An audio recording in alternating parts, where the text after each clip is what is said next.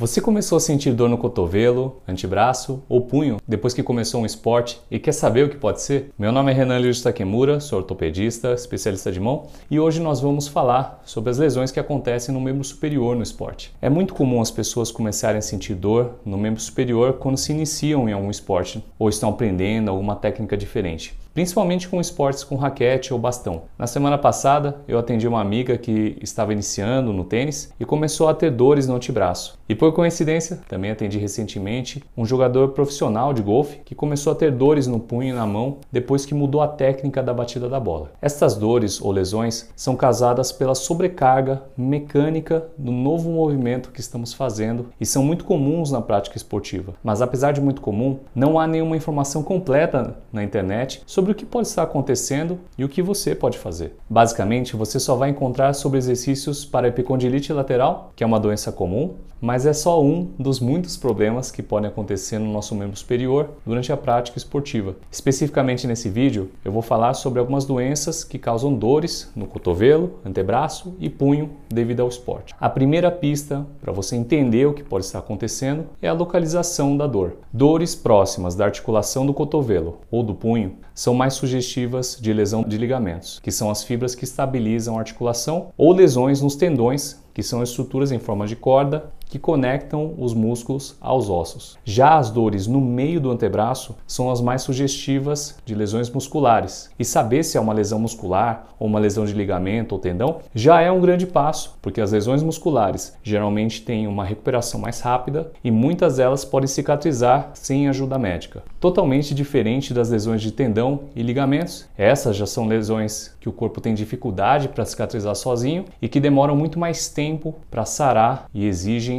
frequentemente tratamento com reabilitação.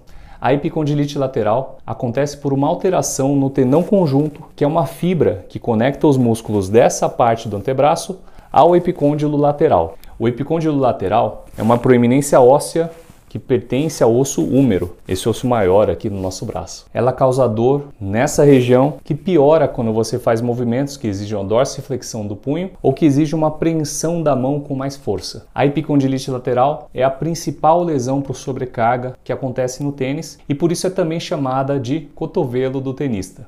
E se você quiser aprender mais sobre essa doença, tem uma playlist que eu vou colocar aqui em cima e nela você pode aprender especificamente sobre essa doença. Outra lesão que também pode acontecer próximo do cotovelo é a chamada epicondilite medial. Existe também um tendão que segura essa musculatura do antebraço ao epicôndilo medial, que é essa estrutura óssea oposta ao epicôndilo lateral, que também pertence ao húmero e que se machuca na epicondilite medial. A dor é localizada nesse ponto aqui e você piora quando tenta agarrar alguma coisa com força ou precisa fletir o punho, exigindo dessa musculatura aqui debaixo do antebraço. Agora, quando temos dores no punho, uma lesão bem comum é a lesão da fibrocartilagem triangular. Essa é uma lesão de um conjunto de ligamentos que estabilizam o punho e que estão localizados nessa parte aqui. As lesões da fibrocartilagem triangular normalmente causam dor nessa região do punho quando você faz esse movimento de desvio ulnar ou quando faz movimentos de rotação do antebraço. E se você quiser aprender mais especificamente sobre essa lesão, também vou colocar aqui em cima um link para você ver uma playlist sobre essa doença. Outra causa de dor no punho são as tendinites dos tendões extensores do punho. Em geral, essas tendinites acontecem com uma dor difusa que pode pegar antebraço e punho ou punho e mão. Uma dessas tendinites é a dos extensores radiais do carpo, que normalmente cursam com uma dor nessa região, mais para cá do punho, e dói para fazer essa movimentação de dorsiflexão do punho. É comum acontecer em esportes com raquete, principalmente no tênis. Outra tendinite possível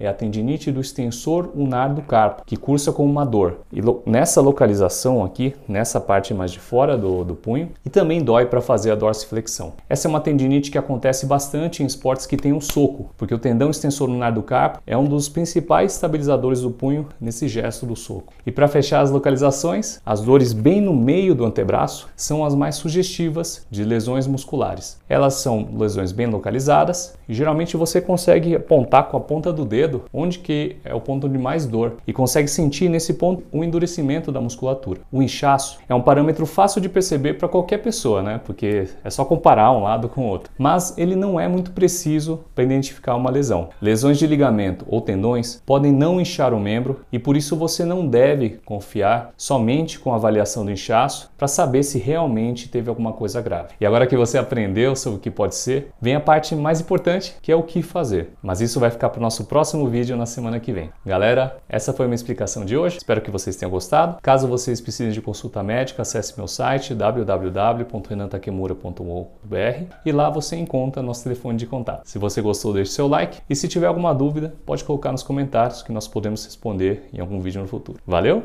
Um abraço. Esse foi mais um episódio do meu podcast Nossas Mãos. Esse conteúdo é meu presente para você que quer aprender sobre as doenças da mão no nosso cotidiano e esporte. Só peço que siga esse podcast e avalie com 5 estrelas para que mais pessoas consigam ter acesso a este conteúdo. Lembrando que esses áudios que você está ouvindo são extraídos dos vídeos do meu canal do YouTube, Ryuji Takemura. Lá você confere o conteúdo completo com imagens e som. E se você tiver alguma dúvida, pode entrar em contato comigo através do meu Instagram, arroba Um forte abraço e até breve.